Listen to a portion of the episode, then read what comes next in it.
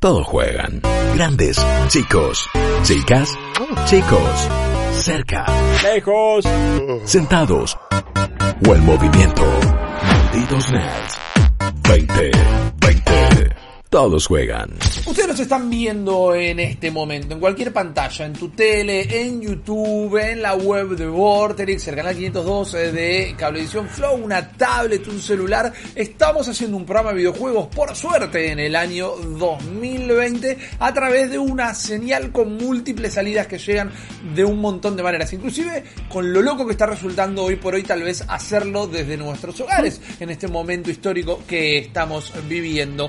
Pero por más que me gustaría alzar esa bandera, no somos el primer programa audiovisual de videojuegos. Han existido muchos eh, en la historia. Nosotros hemos consumido muchos de esos y hoy por hoy, eh, hasta cierta parte, estamos acá justamente por esos programas que vimos y nos enamoraron en su momento. Entonces hoy con Guillo y con todos ustedes queríamos hablar un poquito de lo que eran los antiguos programas de televisión de videojuegos, o sea, programas de gaming en la tele directamente. Ustedes saben, y si no saben, les hago un resumen hiper rápido de cómo los medios, las revistas de videojuegos empezaron finales de los 70 en Inglaterra, no mucho después, inclusive es curioso que en el mismo mes en Estados Unidos, después todo fue creciendo, bla bla bla bla bla, pimbi, llegan los 90, el gaming es radical, la está rompiendo todo y empiezan a aparecer algunos programas de tele con distintos encares, pero creo que son cosas, Guillo, que cuando las repasemos ahora un poquito, Sí. son muy diferentes a lo que hoy podríamos llegar a entender como un programa de videojuegos.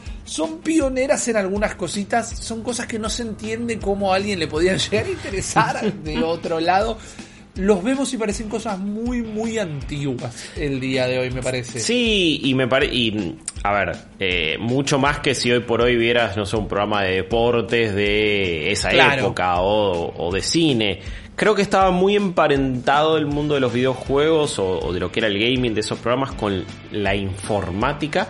Fíjate que es una Sí, palabra que sí, ya no se hermosa. usa. Es la, la Palabra de carátula de escuela, de la mal, carpeta. Mal, mal, mal. La materia se llamaba informática. Eh, entonces era mitad, bueno, el nuevo Resident Evil, después Mortal Kombat y mitad... eh, con Windows 95 le podés cambiar el color a la ventana. ¿Cómo haces eso? Vas a propiedad y de repente es como, esto es el MS Paint. Y vos lo usás Claro. así y asá. Y, y eran todas giladas y de repente es, wow man, el encarta. Eh, entonces estaba como muy relacionado esos dos mundos. eh, que hoy por hoy no lo siento tan así. Hoy por hoy es como videojuegos por un lado. Y después también eh, toda la parte más tech y más Silicon Valley del asunto. Que están como bastante alejadas. Todo lo que tiene que ver con eso es más- va más para el palo de celulares, de tablet, de periféricos y bla. Pero el gaming también se quedó ahí. Quizás sea porque en su momento relacionábamos o estaba eh, en el imaginario colectivo también mucho más instalado el gaming puro y duro de PC y ahora ya de consola también, entonces se aleja un toque de eso. Puede ser, pero, puede ser. Pero sí, eran, eran programas extraños. No voy a hacer... eh, la, la verdad no le voy a dar vueltas. Extraños por no decir... ¿Pedor? No, eh, no, bueno, no. bueno, puede ser, pero a ver. Hay que ponerlos en contexto, no hay que ser malo, hay que ponerlos en contexto. eso, eso. Y no es como el contexto de, bueno, eran otros tiempos, se podía No. ser un poco racista y sexista. No, sino no, no, claro. es- eran las capacidades que te- había técnicamente Sí, y cómo se consumían estas cosas. Ahí vos pusiste lo que directamente y yo es mi programa es favorito de videojuegos. Yo jamás lo vi, creo, este. Nunca viste Cybernet. No lo recuerdo. Y encima eh, el video que estamos viendo, que lo tomamos de YouTube, obviamente, como su loguito ahí arriba lo vende, Claro. era un programa de videojuegos que pasaban por cablín. Yo reveía Cablin, no sé por qué no me acuerdo de esto. Bueno, y era esta computadora, ¿no? Este robot con cabeza de monitor, que era la presentadora del programa. Y nos contaba los juegos. Gracias a Cybernet. Cybernet inclusive en mi vida es post... eh, Cybernet llega a mí cuando yo ya creo que había pasado del Sega, quizás ya tenía Super Nintendo. eh, y ya existía Top Kids, que vamos a hablar un poquito más adelante. eh, estaba medio a la par, aunque temporalmente es anterior, lo pasaban acá a la par de Nivel X. Era medio como la respuesta de Cablina a, a Nivel X en el Magic, que compraron la lata de este programa británico. Claro, yo te iba a decir, esto, esto no es de acá ni en pedo, esto está recomprado. Olvídate, esto era de, eh, de Inglaterra justamente. Y esta, esta presentadora robótica mostraba trailers de los juegos, pero tenía algo que yo no había visto hasta ningún momento en la tele, que era por ejemplo charlas con los devs. Y acá te están mostrando cómo eh, animaban un sombrerito para lo que era el FIFA 96. el Cani apareció ahí. Eh, por cierto, FIFA 96 ponían imágenes del Mundial 90, lo cual no entiendo. Eh, ya, ya había pasado otro Mundial, pero eh, sí, ojo, esto es grosso porque te, por lo menos era un poquito del detrás de escena, un poco, por lo menos veías lo que es desarrollar un videojuego. Después en otros programas que hemos tenido acá, o, más tirados al, entretenimiento y no solamente a lo, a lo periodístico, era ver el juego en funcionamiento, era otras cosas. Exacto. Sí me parece que esta también era una época muy de, de maravillarte con el trailer y con la demo, porque también eso era lo que veíamos en las revistas. Eh, vos te comprabas una revista eh, para leerla, pero más por el disco de demos. Eh, Totalmente. bueno, yo no tenía PC todavía ah, edad, entonces era algo de lo que me quedé afuera, pero, pero me, mataba viendo en los kioscos de revista, la oh. revista con, el demo, con el disquito. inclusive Guillo, para mí, cuando yo veía esto, cuando para mí, poniéndolo en contexto, no todo el mundo nos podrá comentar en arroba malditos nerds o en arroba malditos nerds en Instagram eh, cómo era su experiencia. Para mí no era una época de ver trailers, para mí era muy raro ver el trailer del juego. Estaba acostumbrado en los otros programas a ver gameplay. Ni sabías lo que era un trailer casi. Claro, claro. El concepto de trailer, sí, Exactamente. Y esto en Cybernet realmente me encantaba. Cybernet me mostró lo que era Panzer Dragoon. Cybernet eh. me presentó lo que era Worms y yo estaba desesperado por algún día en mi vida. Mira, el juego, el juego de la semana. Pará, pará, quiero ver cuál es el juego de la semana. Eh, el de, la eh, Mortal Kombat, te imagino, porque decía Game of the Week. de Mortal Kombat. Claro, esto es la peli de Mortal Kombat, increíble, gran creo momento. era Mortal Kombat 2, tal vez. Y puede ser. Eh, bueno, no, el Mortal Kombat 1. Era, era el juego de la semana, listo. El juego de la semana. Cybernet era hermoso. Les puedo tirar la data en el tubo, está completo. Están todos los programas en YouTube, así que si algún día quieren ver Cybernet, para mí es hermoso. Pero esto, ¿no? Era el primero como que era un show de trailers, tenías entrevistas con los desarrolladores, era muy, muy interesante. Pero vamos a otro, por ejemplo, en este momento, vamos a hablar de Video Power. Video Power, eh, ya con su nombre súper radical también. ¿Qué es esto, Ripilón? ¿Qué me estás Para mí es el formato que más importamos nosotros ahora cuando lo veas. ese muchacho, me vuelvo loco. Bueno, este muchacho era... Power Team. ¿No? que yo sé que te va a encantar saber que el nombre del personaje era Johnny Arcade. No, hermoso nombre. Me voy a poner Johnny Arcade en todos mis, mis juegos ahora. Johnny Arcade, mirá, mirá vos. ¿Quién habrá terminado siendo este, este pibe? Que andaba en patineta. a ver. es, re fantasma escritor esto. Bueno, eh, esa es la onda, ¿no? Es muy Nickelodeon. Eh, por más que no era de Nickelodeon Vamos a ver ahora la respuesta de Nickelodeon a este programa. Pero Video Power, yo digo que es el formato que tal vez más eh, adoptamos ah, me vuelvo loco. Venía en patineta. Johnny entraba a este estudio cargado de fluo eh, se sentaba en su escritorio con su NES y su Game Boy y todo, y a una velocidad más rápida de la que hablo yo, para que se den una idea, te tiraba, ahí este video justo tiene subtítulos en alemán. el show es norteamericano igual, él está hablando en inglés, pero el video tenía subtítulos en animal. Eh, este pibe, hablando más rápido que yo, te tiraba cómo pasar jefes en los juegos. Ah, mira. Entonces ahora te dice, bueno, entonces para pasar el jefe en Robocop te tenés que agachar a la izquierda de la pantalla, disparale para arriba, cuando salta disparale para abajo. Es como una velocidad terrible. Y era esto que nosotros en algún momento hablamos cuando defendemos, entre comillas, a lo que eran los cheats antes. Es como el contenido de videojuegos pasaba mucho por acá. Era ayudarte a pasar un juego. Sí, era decirte bueno, cómo se pasaba un videojuego. Eso estaba también en la Nintendo Power, ¿no? Y, y, en cómo vos podías llamar un cierto número para que te dijeran cómo pasar un juego. Eh, también me acuerdo de comprar revistas y que tuvieras un diagrama entero del mapa y, qué tenías que ir haciendo. No me olvido más de. Era re lindo igual. Sí, eh. este, este, a, mí me re gustaba. No me olvido más. Había uno que tenía todos los niveles enteros del, del Batman, pero no el Return of the Joker, el anterior. ¿Te acordás que eras un Batman medio violetita? Sí, Eh, sí, sí, sí, sí. Estaba buenísimo también, la, la verdad que como juego estaba muy copado. eh, y te mostraba y vos seguías todo el recorrido y lo tenías lo tenía entero. Y yo me lo pasaba viéndolo, lo tenía el juego, pero era medio jodido y no me y nu- nunca lo gané. Entonces lo veía de esa forma, lo cual es bastante ridículo, lo entiendo. Pero, pero bueno, se trataba también de ayudarte. ¿Por qué? Porque los juegos no es que eran difíciles para que vos demuestres tu habilidad. Eran difíciles Exacto. para eh, justificar los 60 dólares que le había salido a alguien, eran difíciles para sacarte más fichas, eran difíciles de manera injusta y a propósito. Sí, Eh, era no una es dificultad artificial. por eso, por eso. Eh, Y una, y una- una dificultad no solo artificial, sino comercial, eh, que es medio lo peor y es lo que mucha gente se olvida cuando eh, vanagloria o ponen un pedestal. No, los juegos de antes sí eran de verdad porque eran difíciles. Mentira, te estaban cagando. en- Exacto, literalmente. pero bueno, acá teníamos esto más como el programa de de ese coso de ketchup. ¿Qué es eso? No. Ah, no, Sí. pues es- era, era, algo para tomar. Mira, un campeón. Johnny Exacto, Arcade es y ahí tiró el video Power Edge, porque iban al momento más edgy del programa. Ah, bueno. Muy noventoso, muy completamente noventoso. Y como hablábamos antes de Nickelodeon, por ejemplo, la respuesta de Nick fue un toque diferente y muy interesante. Yo creo que esto te va a gustar mucho porque esto ya no era un programa de videojuegos tan tradicional en Hmm. realidad, pero lo era al fin. Era Nick Arcade y era un programa de concursos, como Oh. estábamos muy acostumbrados en, Me encanta. en Nick donde todo tiene mucha onda a la peli de Wizard. Sí, pero peliculón. Peliculón. Bueno, pero esto es mejor todavía, Guillo, porque no solo van a competir en videojuegos, sino que comparten en unos juegos medios entre showmatch y jugate conmigo No. de algunas cosas con captura de movimiento, entonces los, eh, los concursantes se tenían que mover y un personaje de videojuegos imitaba el movimiento en pantalla, cosas boludas, ¿no? Como, perdón, No, pero obvio. agarrar manzanas, saltar el, el obstáculo, pero Man. era como en los estudios tradicionales de Nickelodeon. ¿Hace cuánto vengo onda. pidiendo el supermatch de los videojuegos? Que los Bueno. esports sean supermatch. Esto es increíble. Primero que el- Totalmente. el- la película de Wizard era, era todo, ¿no? Donde encima era la primera vez que se veía el Mario 3. Por supuesto que eso no lo sabíamos nosotros, pero sí después terminó siendo eh, verdad o no, nos enteramos de eso. Pero me parece que es, es también lo que...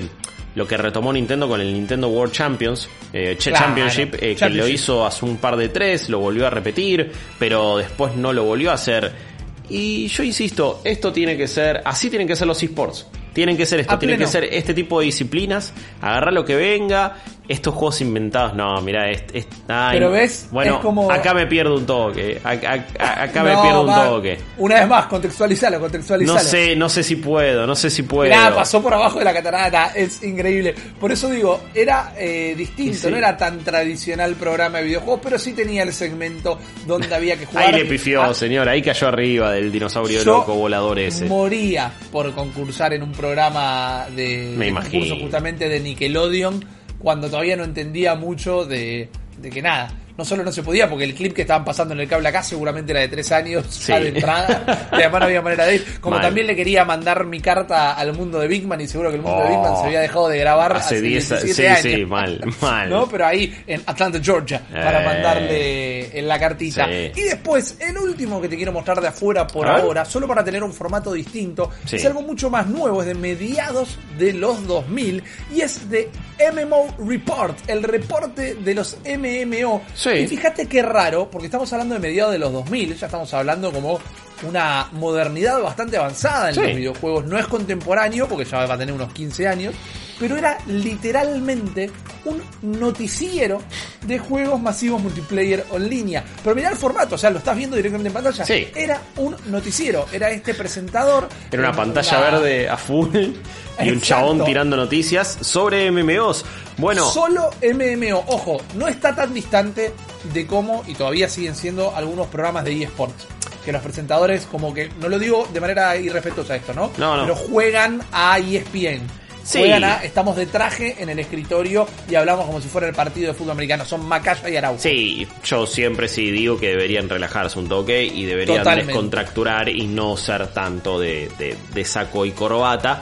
eh, y sí ser un poquito más, eh, no sé, ameno. Eh, esto es de G4, también una, Correcto. una señal que, que bueno, en, en ese momento mucho del contenido también de videojuegos en Estados Unidos pasaba por el cable, pasaba por Spike. Recuerden que eh, los Game Awards antes eran los eh, Video Game Awards de Spike y los veíamos así. Eh, también esto, esto es una época muy, muy game trailers también, ¿te acordás? Ahí eh, yo todas las, sí, todas las semanas iba a ver el, el programa que armaba Jeff Keighley con, con, con otras personas también, con Dan Kaiser y varios más. Y era, y era ver ahí un programa semanal que lo veías con una producción. Siempre le hacían una entrevista a Gabe Newell, lo cual me, me, me encantaba y entonces yo aprovechaba. Eh, pero me parece que, que, que era esa parte, ¿no? Donde ibas a buscar internet el contenido muy exclusivo y que era poco. Y en este caso también correspondía a una época donde cada medio tenía un especialista en MMOs, un especialista en esto, un especialista en lo otro. Está como mucho más eh, diseccionado. Sí, sí, y también, eh, no, mira, bueno, The Agency, sí, dale. No, lo, No, bueno, vas a encontrar un montón de falopas justamente por la era. Pero una vez más, esto era, si querés, es más parecido a lo que puede ser Malditos Nerds eh, en el tema de que es informativo. Es Sí, más la a- revista periodística de gaming llevada a la tele en este programa de Totalmente. cable, Sí, ya- canal de cable pago. ya empezó más la parte periodística, ya empezó la más, eh, más, más- la parte de, de producción. También eh, más la parte de donde te querían vender cada juego como si fuera eh, la nueva, la, la octava maravilla. Y no es tanto Totalmente. así.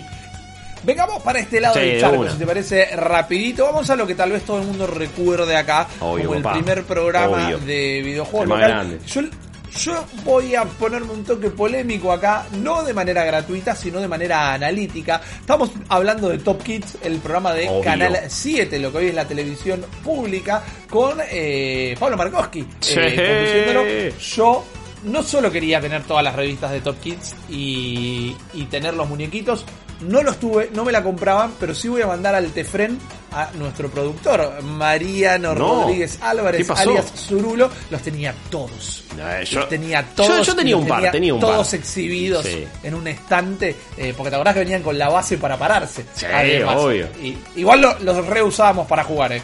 Eh, Los usábamos todo el tiempo. Pero la bueno, presentación no me acordaba, era increíble. ¿Qué hacía ahí yo no solo moría corriendo? por tener todos los muñecos, sino que tenía que tener eh, el pelazo de Eso, Pablo Marcos. eso, eh, era obvio que ibas a decir eso. Eh, tremendo, Markowski representa mucho los noventas. Eh, Mal, años, gran de- valor. años después me di el gusto de ir a participar a Pulgas en el 7, programa Mirá. que conducía él, ganar ahí con mi colegio y llevarnos un mazo de Magic cada uno, que ese era el Bien, premio. Sí, onda. sí, sí, ganamos, ganamos. Esto no puede más de 90, más No, el es- pelo, la camisa de jean, el hermoso. aro. lo amo, Aparte lo es, o sea, siento que va a tocar un cover en cualquier momento de, de, de- un tema de Bon Jovi. Eh, Sí, a pleno Scorpion se está Sí. pensando. Sí, storm. storm. Eh, Pero bueno, ¿qué pasa? ¿Por qué dije que me iba a poner polémico con Top Kids? ¿Por qué? Porque mientras que, si querés desde lo estético y todo, lo podemos alinear un montón a lo que vimos recién de Video Power. Sí. Eh, no sé si era un programa de videojuegos, era un programa de entretenimiento, era un varieté, un magazine para niños y niñas. Y tenía videojuegos metidos, como la estación de Nintendo. Man, no no estación más de Nintendo, eso. Esa Que la estación- sortearon esa. Sí, pero La sortearon. Yo hablé con el ganador What? de eso hace un par de años porque cuando antes de Malditos Nerds, cuando hacíamos contenido con, con Zona Fantasma, que hacer un especial de Top Kids, hablamos con Pablo Markowski y nos pusimos en contacto con el ganador de la estación de Super Nintendo que dice que todavía la tiene. No, muy Eh, bueno. Y bueno, hacían un concurso, hacían un torneo de Mortal Kombat también, pero era como que tenían dos, tres juegos. Sí. No mucho más. O sea, ahí ustedes están viendo como yo voy adelantando. El capítulo dura 50 minutos. Y la verdad es que estoy tratando de encontrar algo de gameplay y me cuesta encontrarlo. Todo el tiempo te estaban queriendo vender, perdón, ahí ya vuelvo. La, La revista. la revista, sí, sí, con los muñecos. Yo todavía tengo un montón de Top Kids. Recién acá, acá encuentro un juego, acá encuentro dos pibes jugando Mortal Kombat que está, no se que la tienen cuatro años los y, dos y pibitos. están macheando botones y el, el- el azul no para de saltar en el lugar. Un genio. Los dos son Liu un genio. ¿viste? O sea, estaba copado, lo amábamos. Sí.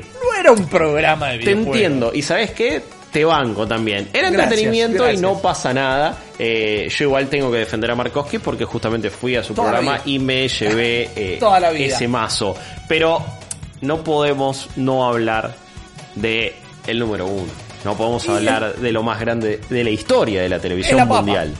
es la papa, es directamente. Es nivel X y yo creo que si vos y yo hoy estamos acá, en gran parte puede ser Sí. por nivel X. Man, yo, directamente. eh, yo vi este programa y sabía que en mi vida es- era lo que quería hacer. Eh, que, que- que mi destino me llamaba a hacer un programa de, de- de videojuegos, de pe- periodismo, el entretenimiento, de lo que sea. Eh, fue, fue fundacional, pero a la vez también me parece que yo le- cu- cuando lo ves y cuando lo pones a la distancia, le rescato todavía más que a, a los otros, casi te diría, ¿eh? Porque, Bueno. Porque me parece que había algo interesante en. Bueno, tenemos al especialista de Nintendo, Cristian, pum, dale, juega todos los juegos de Nintendo. Y de repente los veías, y los veías en acción, y los veías jugando los juegos. O sea, veías los juegos más crudos. Y no, Sí. ponele Cybernet, veía FIFA 96, y te querían vender que tenía, no, eh, tenemos los movimientos más reales del mundo. O sea, era una herramienta de marketing y de publicidad un montón Total, de juegos. Eh, Total. que era y acá me- claramente no estaba, porque lo ves hoy con entendimiento, decís, acá no hubo una marca de juego que pusiera un Ni mango en pedo, olvídate, sí, totalmente. ni cuando hacían los torneos de Daytona. Eh, Mal, porque Sega an- anda, anda a contactar a alguien de Sega en ese momento. Eh, que encima ya más estaban fracasando con la Dreamcast que otra cosa. Eh, pero posta, mm, eh, con entendiendo cómo habrá sido el trasfondo de todo mundo, esto y cómo claro. funciona el mundo, lo que se hizo con Nivel X acá, también cada pibe tener las consolas, pum, grabarlo, el gameplay, eh, la verdad que a nivel producción eso era fantástico, pero Vos veías Resident Evil, vos veías el, el Shogo, que es un juego que solamente vi en nivel X, es un shooter de PC que nunca jugué en mi vida, pero lo veías, acá estamos viendo un Need for Speed, y no era el trailer todo producido, era el Claro. juego.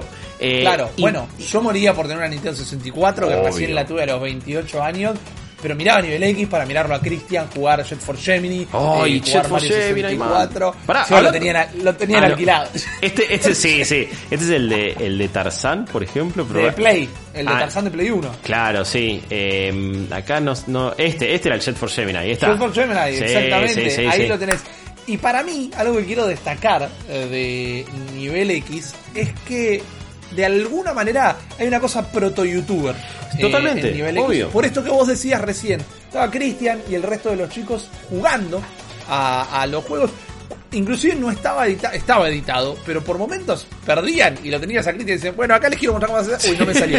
Y, punto. y salía y quedaba. Y, repente- y bueno, y así se pasa esto. Listo, dale, Y era, chau. Claro, y era real. Y ni hablar de cuando la gente mandaba los videos, ¿no? Buah. Yo sé que vos, Guillo, en tu otro ciclo pudiste entrevistar a Linela Natalia, nosotros también lo Sí, hicimos acá claro. en Malditos. En el canal de YouTube de Malditos está la entrevista que les Es hicimos. fantástica, es fantástica. Para mí es una de las entrevistas de mi vida, no solo... Obvio. Yo, yo hice muy poco en esa entrevista, pero las cosas que contaron ellos... Las cosas de Tacuman, las cosas de me Tacu. dio- no, por eso. Es hermoso. Hablamos con Cristian que vive hoy en, en Los Ángeles. Era obvio, era obvio, Sí, obvio. obvio, No, más no. grande. Y encima lo llamamos sin que Leonel y Natalia supieran que le íbamos a Oh. llamar y se re emocionaron. No, estuvo muy copado realmente. Pero digo, mirá cómo todo evolucionó de alguna manera. Y hoy nosotros, si querés, somos un poquito una mezcla de todo esto, porque somos la parte más formal e informativa y te hablamos del estudio eh, y te hablamos de nosotros como, como los medios actuales, digo, ¿no? Nosotros, no nosotros solos.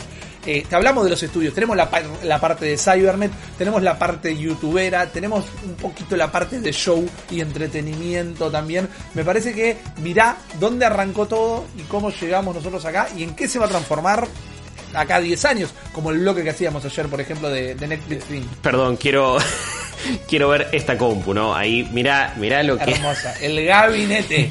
los parlantes El eso. miralo al Gaby. Mirá, El la pantallita, la webcam, hermoso todo, pero bueno, Ni- Nivel X tenía esos momentos de informática y de mostrarte algunas cosas, de navegar la web, pero pero sí me, me, me parece que posta hay un gran valor de eso. Y es muy loco pensar cómo va a evolucionar esto y cómo va a cambiar y cómo y, y qué va a pasar eh, y, cómo va a ser este mundo sobre todo de nuevo insisto post coronavirus post covid 19 donde un montón de gente dijo che verdad voy a streamear porque si no me siento solo Eh, y cómo y como también, si bien son cosas distintas, pero, pero bueno, el, el transmitirte jugando algo ya, ya hace rato que es una norma, ya hace rato que es algo más que aceptado y que todo el mundo entiende, pero, pero es, es muy loco ver cómo en poco tiempo evolucionó tanto. Si vos me preguntás, evolucionó mucho eh, el periodismo y el contenido en base a videojuegos. En otras cosas, no. O sea, No, vos ves eh, ciertos noticieros, ciertos programas, y por más que de repente pongan 70 teles verticales como si fuera el, el, el cónclave de Nerv en Evangelion, eh, sigue siendo el mismo tipo de contenido. Y acá sí me parece que hubo una evolución y hubo una cosa de entender eh, cuando ahí, mira, de empresas telefónicas, todo bancaban, hermoso. Claro. Sí, porque te- Lionel te enseñaba a navegar por, Por eso, internet. sí, sí, Eh, pero- acá Natalia tiene 15 años. Nati, la, la más, la, la más grande del mundo, una genia, Genia total. de la vida. Eh, irreproducibles todas las cosas que ha contado fuera del aire. Putea como un camionero. No. La amo. Es, es lo más grande que genia. hay. Lo más grande que Es hay. Pero, pero digo, eh, cerrando, la verdad es que estoy orgulloso de cómo ha evolucionado y cómo ha madurado también el, el contenido en cuanto a videojuegos, que es lo que nos toca. Quizás en medio un poco autobombo, no lo sé, eh, pero, pero, pero está bueno recordarlo y está bueno ver acá cómo te tiraban un montón de truquelis. Pausa, R2, R2, R2, L2, L2, L2, R2, R2, R2. Listo. Hermoso. En un juego que nadie jugaba, te tiraron un truqueli, papá. Hermoso. Así que bueno, ustedes nos pueden ir contando arroba malditos nerds X en Twitter, arroba malditos nerds en Instagram, sus programas de videojuegos favoritos, si no es que eran estos. Y juntos vamos a construir el programa de videojuegos eh, del mañana. Pero ahora todavía tenemos más, así que no se vayan que enseguida volvemos. Malditos nerds. Todos juegan.